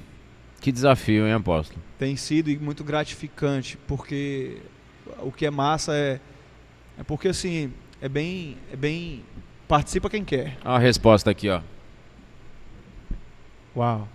Paixão por Deus, paixão por pessoas. É isso aí. Então assim, e ontem eu falei isso com eles ontem, que desde o Velho Testamento Deus gritava para que o homem o conhecesse como pai. Lá em Deuteronômio 8:2, Deus falando com Moisés: Lembra como eu guiei vocês no deserto como a um pai que guia o seu Uhum, filho? Sim. Jeremias 31, 20, o profeta fala: Não é Efraim, o meu precioso filho, filho das minhas delícias. Oséias 11:1, o profeta fala: "Quando Israel era menino, eu o amei, do Egito eu chamei meu filho". E essa era a guerra de Jesus. Quando Felipe olha para Jesus e fala assim: "Mostra-nos o Pai". Aí Jesus fala: Puxa, vocês têm andado comigo há tanto tempo, vocês não, não me conhecem ainda? Quem vê a mim, vê o Pai. Caramba. Porque eu não estou aqui para fazer as minhas obras, mas as obras do meu Pai que me enviou. As palavras que eu falo a vocês são as palavras do meu Pai. Quando Jesus faz a oração sacerdotal, ele, ela, aquela oração é grande demais, a gente tem muitos assuntos ali, a gente pode falar de N coisas ali, mas tem, tem um momento que Jesus ele fala assim, ó, fala assim, ó, para que eles saibam, que eles saibam que o Senhor os ama como me amaste. Todo mundo sabe que lá no, no batismo a voz falou: Esse é o meu Esse é filho, meu filho amado. em quem eu tenho prazer. Ah, mas porque é Jesus. Mas Jesus, lá no capítulo 17, ele ora para que a gente possa descobrir que o Pai nos ama como ama Ele também. Amém. Sim. É essa confiança que João fala em 1 João 4,17. Temos essa confiança de que nós somos assim como Ele é. Isso fala Amém. do amor, acerca do amor. Amém. Não temos medo do juízo, porque nós sabemos que nós somos assim como Jesus é. Então, essa foi a guerra de Jesus, foi mostrar para aqueles homens que Deus era um pai. Porque desde o Velho Testamento ele mostrava isso. Não é uma coisa nova do Novo Testamento, não. Desde o Novo, do Antigo Testamento, Deus já mostrava isso. Adão, filho de Deus. Por que, que o, o nosso repórter Giovanni estava no Éden? Qual era o desejo de Deus em criar o homem ali? Não era para gerar um jardineiro, um, um trabalhador. Ele podia mandar os anjos, cara, fazer É. isso. Relacionamento. Mas fazer um ver o relacionamento. A sua imagem e semelhança. O filho das minhas delícias. Você Olha não tá, tua mulher não tá grávida, você não colocou uma semente na tua mulher para gerar um ajudante na louça. Relacionamento. Alguém para lavar o teu carro no domingo. Aí, nunca nem passou na minha cabeça. Falando Será? agora, veio a ideia. Mas como você falou, para cheirar ele, eu quero cheirar ele, tô esperando é esse isso aí, momento. mano. É Olha bom o amor, demais. né, cara? O afeto, né, mano? E desde o princípio é isso. A grande, o grande desejo de Deus é relacionamento. Desde o princípio. Ser pai é bom demais, né, apóstolo? É tremendo porque é representar Deus. Revela representar Deus, Deus. né, cara? É Você tomar o sente, nome de Deus emprestado. Paulo fala isso em Nossa. Efésios 3,15. É tomar o nome Tomar o do nome Pai. de Deus. Ah, Obrigado, Jesus, Deus! pela oportunidade de sermos pai. E nos dá um temor, gente, porque, meu Deus do céu, como eu tenho que melhorar, como eu sou ruim. Eu sou ruim demais, como eu tenho que melhorar. Como eu tenho que melhorar com a Talita, como eu tenho que melhorar, não só com a minha filha biológica, como eu tenho que melhorar com os meus filhos espirituais. É um desafio tremendo, É muito amor, né, apóstolo? mas é apaixonante ao Caramba, cara.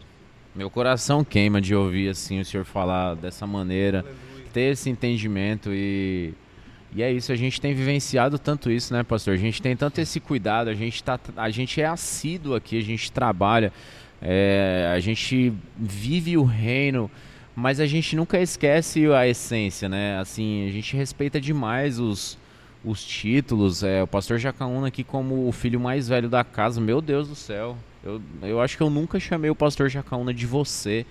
Hum, Sei lá, até porque eu entrei nisso, mas é, eu respeito demais as unções que a casa estabeleceu, que a casa estabelece, que nos dão cobertura, nos cobrem. E cara, a gente vê que no final é isso aqui, ó. No final, tudo que a gente faz, tudo que a gente coopera, tudo que a gente colabora, tudo que a gente escreve, tudo que a gente lê, pra quê? É pra se aparecer? É pra ser bom? É pra não, cara, é pra amar mais, é pra aprender, é pra facilitar. É muito bom quando você chega e a casa tá pronta e aquelas pessoas vão estar mais próximas. Se hoje a gente tem um som bom, é porque a gente quer que não ninguém perca o- o- ali uma palavra pode ser decisiva pra mudar uma vida, cara. Então, cada detalhe, né? é- Eu entro no serviço, né, mano? Mas é porque é a minha área. Então, é, eu vejo o amor em tudo. Quando que eu falo pro pessoal, meu, você não tá tirando um lixo, simplesmente você tá facilitando, cara, pra aquela Nossa. pessoa receber mais amor de Deus. É, 1 Coríntios 13, ela deixa claro isso, né? Que o amor, ele é a liga da mistura de tudo, né? Se você tira esse componente de tudo e qualquer coisa que De você for nada fazer, vale. não vale nada. Absolutamente nada. Caramba, que loucura, né, mano? Duas coisas. Lindo, Primeiro. Tem um ambiente de glória aqui. É verdade, Amém. é verdade. Tem uma graça aqui. É verdade. E você falou da questão do amor, né? Quando Paulo fala ali em 1 Coríntios, né, a gente vê ali 12, 13, 14, Paulo ele 12 a gente vê os dons, ele falando dos nove dons, o 13 ele vai falar do amor, que não é tanto um dom, mas é, é o principal fruto do espírito e ele Sim. fala da importância de nós termos de buscarmos não somente os dons, mas também os frutos, o fruto, porque O é o fruto, fruto é do o espírito, fruto, não são os frutos, é o fruto É o fruto. ao mesmo O amor. tempo não buscar só o fruto, mas buscar também ardentemente os melhores dons. Amém. A gente vê essa essa essa e É. qual é o propósito? Eu já ia falar isso, pastor. Vai, Porque nos entrega. a revelação que eu tive em 1 Coríntios 13, principalmente quando ele fala que ele é, você seria como um símbolo que soa, mas não retine. É como se você pegar um sino. Tá aqui um sino na minha frente, eu vou pegar e eu vou tocá-lo, mas ele não sai som dele. Sem amor você não tem, você tem a estrutura, mas você não exerce seu propósito. É isso. É o cara que tem o dom, mas não tem o fruto. Verdade. Expulsei demônio em teu nome. Curei enfermo em teu nome. Eu preguei em teu nome. Te conheço?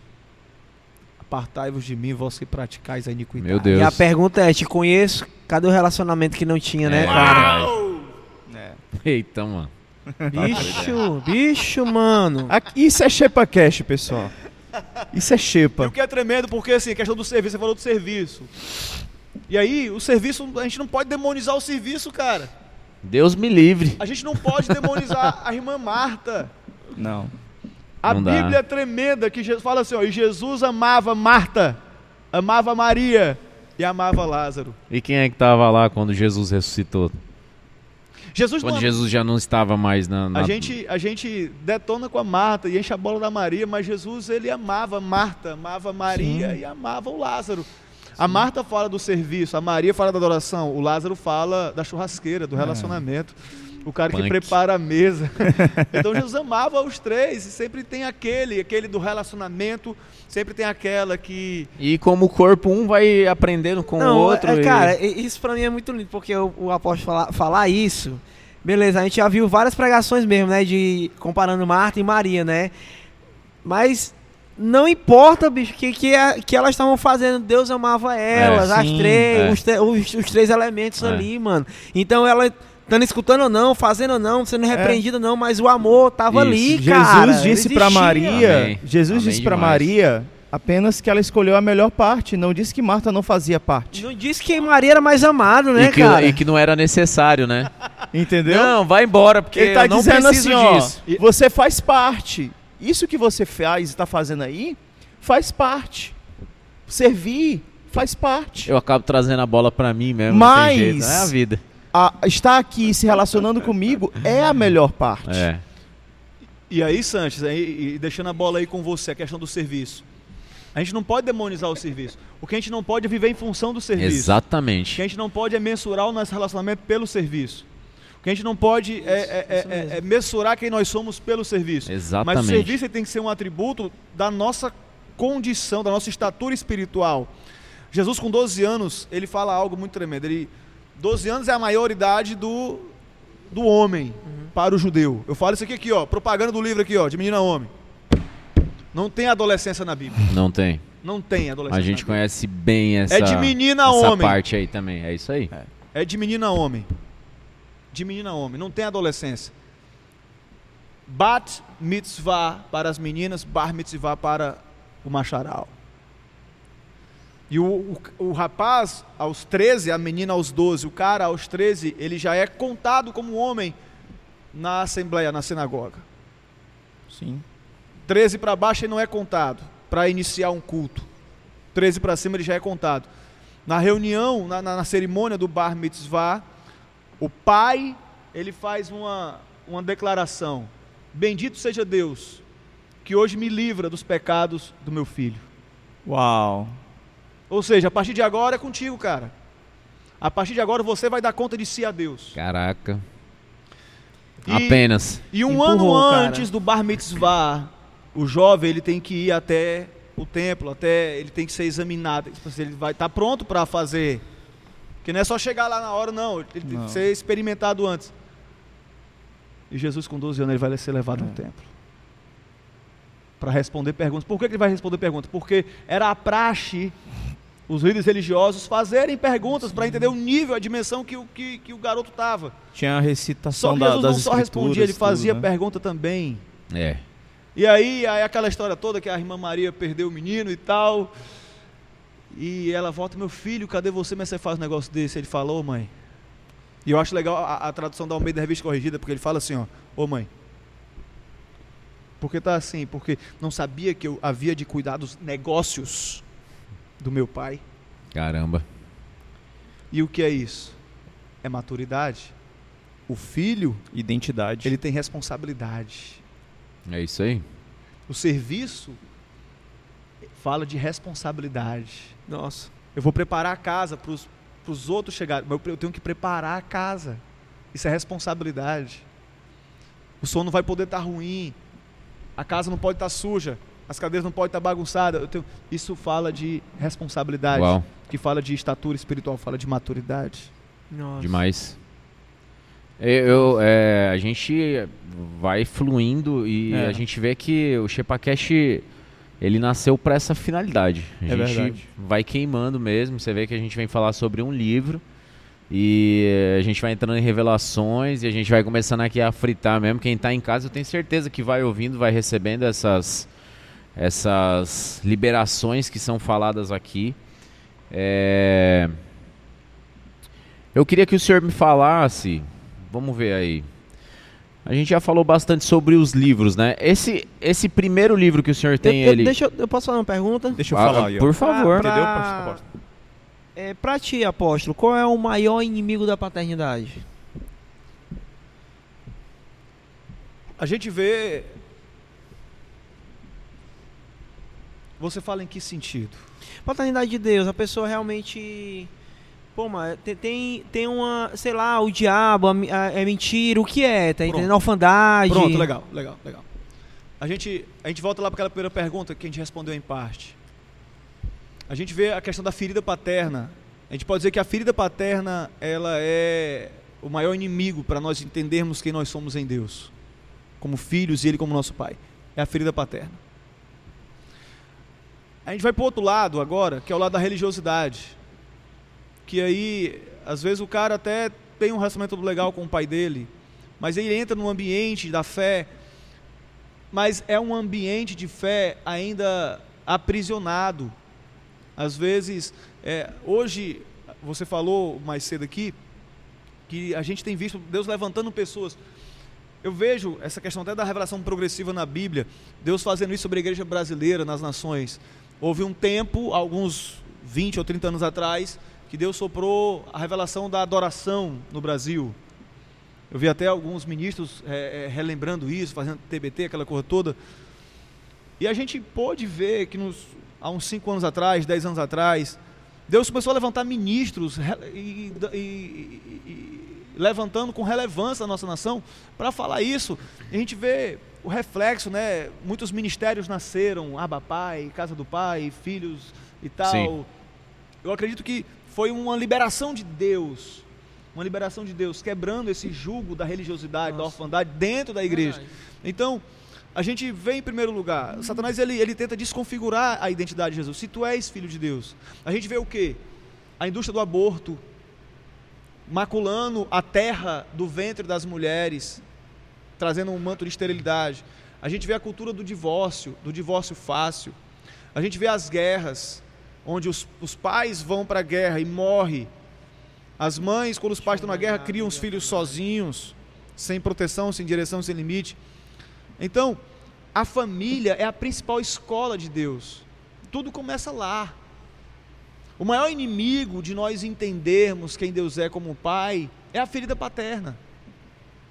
É a desconfiguração familiar. É a família disfuncional. É o maior inimigo do entendimento de quem Deus é. Por isso que esse espírito do anticristo tá empurrando é, é, por fina força, né, cara, essa, essa desconstrução familiar, né? Desconstruindo identidade, a gente vê. Gente, nós amamos os homossexuais, gente. Meu Deus. E mas a gente não pode empurrar, trazer a, a pessoa mudar a maneira como ela se vê como uma solução para as crises interiores das pessoas. Não, ela tem que voltar para a origem dela, para entender quem ela realmente é. Volta para Deus, cara. É para Deus e a estrutura familiar. Aí a gente vê os extremos, né? As feridas que vão empurrando a pessoa para fora desse referencial pai, mãe. Ah, São disfunções. A gente tem dois extremos, cara, da questão da ferida paterna. A gente tem a gente tem o pai muçulmano, que é aquele cara altamente rigoroso, autoritário. E a gente tem aquele pai Acabe, que é aquele pai totalmente omisso, Omisso. ausente, que não assume responsabilidade. A gente vê esses dois extremos que trazem muitas dores, muitas feridas no decorrer. É, eu vejo a disfunção familiar, maior inimigo. Amém.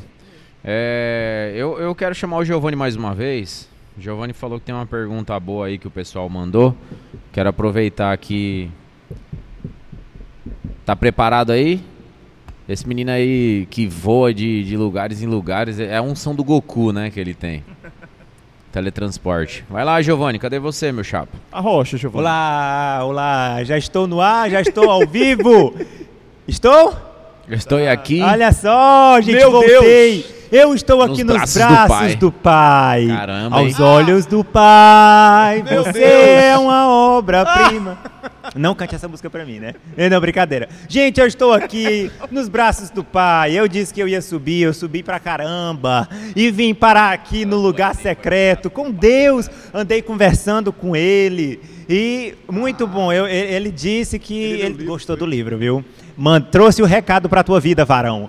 Aleluia. Gente, eu tô aqui com a última pergunta de hoje, desse, desse episódio. E assim, eu, antes de tudo, eu quero dizer que foi muito bom as perguntas. Obrigado pelas suas perguntas. Sempre que nós vamos lançar, que nós vamos fazer um Shepa, nós lançamos a caixinha de pergunta lá no Instagram. Então, se você tem algum- alguma dúvida, você quer perguntar, não tenha medo da sua pergunta ser sem noção, no sense. A gente faz uma triagem aqui, mas a gente recebe a sua pergunta. Faça a sua pergunta, beleza? Outro aviso que eu quero dar para vocês é que nós temos um canal lá no YouTube e sempre sai os cortes. São os melhores momentos que nós temos aqui do nosso ao vivo. Então, gente, dá uma olhadinha lá. Segue a gente no Instagram também, que a gente sempre está postando esses cortes para você ficar por dentro, ver só aquele momento interessante. Aí, se você gostar, você vai lá e, e termina de assistir o episódio. Bom, agora eu vou para minha última pergunta. Prepara aí, pessoal. Essa aqui, já que está acabando, vai ser uma pergunta mais light, certo? É o seguinte: como um órfão transiciona e passa a viver a paternidade de Deus? Como um órfão transiciona a mentalidade dele e passa a viver a paternidade de Deus, né? E outra pergunta também interessante foi: alguma experiência pessoal te levou, apóstolo Jean, a escrever esse livro? Essas são as duas perguntas. Como um órfão transiciona de mentalidade para viver a paternidade de Deus? E alguma experiência pessoal te levou a viver isso é, com Deus? Foi qual foi o ponto de partida para escrever esse livro? Adeus, pessoal. Eu vou lá até semana que vem. Pelo Valeu, menos eu, né? Vocês ainda ficam aí com a galera da mesa. Mas comigo até semana que vem. Um beijo. Valeu. Valeu, Giovanni. Obrigado, Giovanni. Giovanni, é, ele é poliglota também, né? A galera não, É, não- um não tá muito ligada não, mas Giovanni ele fala vários idiomas aí, mas fica pra uma próxima mesmo. Muito bom, muito bom. Cara, é... E aí, apóstolo? Massa. Eu quero, antes de responder a pergunta, né, parabenizar o Giovanni aí pelos, pelos lugares que ele viajou, porque parece que ele leu o livro. Porque assim, ele, ele saiu do Éden e foi lá para os braços do Pai. Gente, o, pro- o, o propósito ele é eterno. Ele não tem começo, não tem fim. É, ele vem antes do pecado. Aí, quem gosta dessa conversa do infralapsarianismo e o supralapsarianismo é o nosso amigo Theo, o cara da teologia. Se a eleição foi antes da queda ou depois da queda. Então, pastor, essa treta aí eu não quero pegar mais não. Isso aí, é, a- isso aí é o fruto da árvore do conhecimento, cara. Não é da árvore É. da vida, não. Mas assim, geral, né, eles falam que é antes, né? Desde quando a Cara, não O dá pro- cabimento, cara. O propósito é eterno. E não só eterno, ele é imutável. Não muda. Começa, Deus, ele vai ser meu filho. Começa lá, Adão, filho de Deus. E termina como filho de Deus. Porque eu acho massa quando, quando o João tem a visão da nova Jerusalém. Eu vi novos céus, eu vi nova terra. Lá em Apocalipse 21, 7, a Bíblia fala assim: ó, O vencedor herdará essas coisas. Eu lhe serei Deus. E ele me será filho. Então começa e termina como filho. É paternidade na veia. Mas respondendo a pergunta, vamos lá. Como transicionar a mentalidade? Gente, revelação. Revelação. Porque a revelação ela gera transformação. O teu nível de apocalipse vai determinar o teu nível de entendimento, vai determinar o teu nível de transformação. Quanto mais você tem revelação, mais a sua vida vai mudar, mais você vai ter acesso àquilo que Deus tem para você. Eu acho tremendo quando Jesus faz aquela pergunta a Pedro: O que é que estão falando de mim por aí?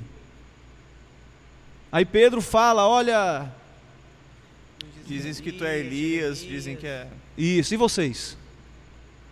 Tu és o Cristo, tu és o Cristo. o Filho do Deus vivo. Aí Jesus fala o que para ele? Não foi carne nem sangue que te revelaram isso, mas o meu Pai que está no céu. Pedro teve uma revelação que o Pai liberou para ele. Aí Jesus fala assim para ele, ó, você pegou isso, pois pronto, pois a partir de agora você não é mais Simão, agora você é Cefas. Olha a identidade, né? O teu nível de revelação vai determinar a tua identidade. A identidade de Pedro foi moldada pelo nível de revelação que ele tinha de Jesus. E, é, e, é, tre- e é tremendo porque assim, o órfão ele se vê como escravo. E é a guerra de Paulo lá em Romanos 8. Ei galera, vocês não receberam espírito de escravidão, você não tem que mais viver com medo. Sim. Vocês receberam espírito de adoção de filhos. Nós, chama- nós clamamos, Abba Pai, Paizinho. Não tem. Por quê? O teu nível de revelação determina o teu nível de, de, de transformação, a tua identidade. E o teu nível de transformação, o teu entendimento da tua identidade vai determinar o teu nível de autoridade. Sim. Dar-te-ei as chaves dos céus. Ah, você entende isso? Então você vai ser uma rocha para a igreja. Uhum. E eu vou te dar uma chave, as chaves do reino. Eu vou te dar autoridade. Então, como que eu vou transicionar de órfão? Cara, você tem que ter revelação de quem você é, de quem Deus é e de quem você é nele. Sim. Aí, na medida que você vai tendo revelação, aí você vai. Você vai sendo E sarado, vai uma coisa curado, interessante, né, apóstolo, que não é algo que nós podemos fazer, porque isso vem do Espírito. É no E espírito. isso, isso, isso vem, isso vem do próprio Pai. É- é- o senhor estava falando e o nome que o Pai dá para o Filho designa seu propósito. Então, assim, eu estava eu tava vendo como se o senhor tivesse, por exemplo, segurando uma katana e usando para varrer o chão. Não tem sentido. Então, Explica o que é katana pra galera. katana é uma espada japonesa samurai. De um E aí você está usando essa espada para varrer o chão. Não vai aí, rolar. E chamando ela de vassoura. Não vai rolar. Meu Deus. Aí vem o pai e diz: Você não é vassoura, você é uma espada. E aí, afim, aí nesse momento, alinha agora aquilo que ela é com o seu propósito. E aí ela passa a ser. Tanto que aí imediatamente linkou em aonde, pastor? Na história de Jacó. Eu ia chegar lá. Yeah! Eu peguei aqui. E eu não leu esse li. livro, cara. Li tu não, leu, li tu não, leu, li tu não, li leu. não, li não. Aí me lembrou a história de Jacó, que ele recebeu o nome de usurpador, Opa! Que a vida dele foi um caos absurdo. E quem deu esse nome pra ele? Sendo o próprio pai. Não. Foi. A Bíblia não fala que foi o pai. E chamaram-lhe Jacó. E chamaram, né? E Olha, cham- olha aí, ó, É essas porque coisas tá- me escapolem. É, não, é, eu, eu tô falando assim porque eu falo isso aqui, cara. Porque qual era a palavra que Deus tinha liberado sobre Jacó? Que o, o- o- que o mais novo ia governar sobre o mais velho. Essa era a palavra do céu liberada sobre ele, cara. Mas o que foi que fizeram com Jacó? Ele nasceu, o nome dele não era aquele que agarra, não era usurpador. Mas chamaram-lhe Jacó. Sim. Caramba. E é isso que a galera quer fazer com a gente. Tirar nossa identidade. Ah, meu Deus! Aí quando, quando Deus ele devolve a identidade para ele, chamando-o de Israel. Príncipe de Deus. Uau. E aí ele tem agora, nesse momento, se alinha o seu nome, sua identidade com o seu propósito. Yes. Se você quer entender isso, Sensacional. ó, você tem que ler esse livro Eu já aqui, peguei, tá? foi por osmose esse livro aqui, velho. Tá tão espiritual a conexão aqui que a gente lê o livro Tá aqui. facilitando os processos Você tá aí. alinhadíssimo, foi aqui, ó. Amém demais. Tô mesmo. O que é tremendo, porque assim, as pessoas querem. As pessoas não, Satanás, ele é o Deus desse século que cegou o entendimento dos incrédulos e muitas pessoas não entendem e se deixam ser levadas por isso. Elas querem definir a nossa identidade. Sim.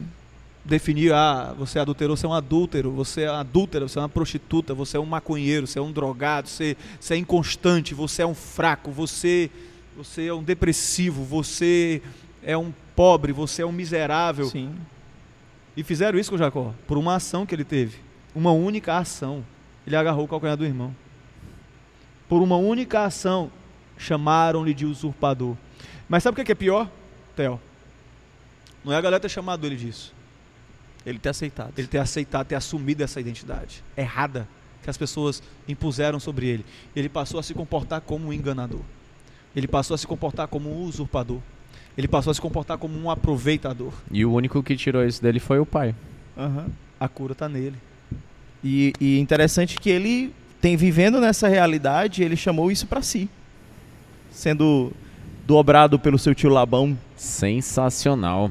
Doideira, hein? Senhores, o papo aqui, se Ah. deixasse, vocês sabem que a gente ia longe demais, né? Unbelievable. É, essa é uma, uma das desvantagens de ser o dono da bola, é porque eu sou o famoso cabarracha. É a desvantagem de, de ainda ser um ser humano preso a esse tempo, né? é porque eu, eu, eu descobri isso aqui há, há pouco tempo aqui no Ceará, que o pessoal começou a me chamar de cabarracha, ó, mano. Cabarracha. É, quando o papo tava bom aqui, eu finalizava o episódio. Meu Deus. Gente, é assim. Apóstolo, demais, cara. Ah, muito galera, bom, assim, muito conhecer bom. mais Que bom. sobre a sua bom. história. Quem Sobre- gostou, comenta aí, pessoal. é, sobre os seus livros aí, as revelações, as experiências. Tenho certeza que realmente, se deixassem, nós iríamos longe aqui nessa, nesse- nessa conversa. Então eu volto a dizer, gente, eu vou ficar com alguns exemplares aqui, tá? Então na, você Sim. procura aí a loja da Casa Amarela Store no domingo, que depois de amanhã, que nós teremos alguns exemplares aí à venda dos livros do apóstolo, tá bom? Vou deixar preço, tudo direitinho. Só que eu não vou dar preço aqui não, você vai ter que procurar no domingo. Apóstolo, muitíssimo obrigado. Um prazer.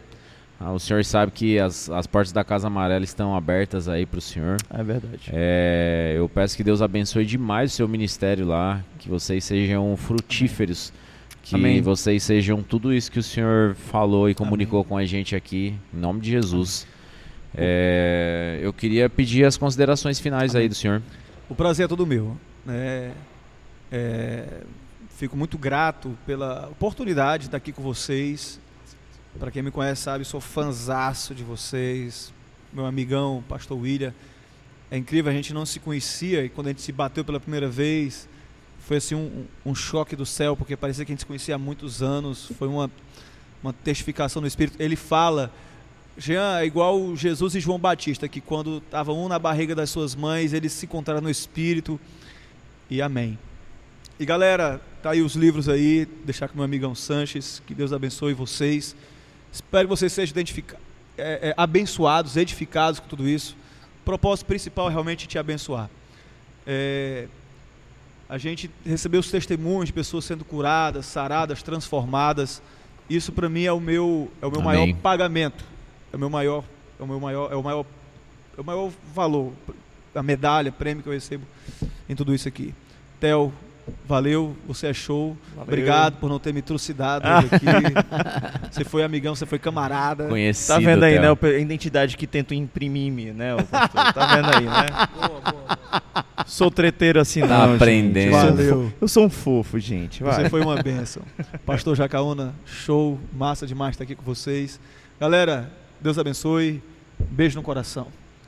Show. Ô, Theo, daí as suas considerações finais, direito de se, se redimir, cara. Vai, se redima. Assim, eu acho que. Não, eu acho que eu só tenho a expressar gratidão, né, gente? Gratidão por a gente viver essa realidade e viver dentro, debaixo dessa revelação de quem somos, né? E a gente poder ter essa bomba atômica espiritual nas nossas mãos, que é ser filho de Deus. Ter o legado de Deus sobre nossas mãos e a responsabilidade de fazer coisas até maiores que próprio Cristo fez coisas que somente Deus confiou a nós e nem aos anjos.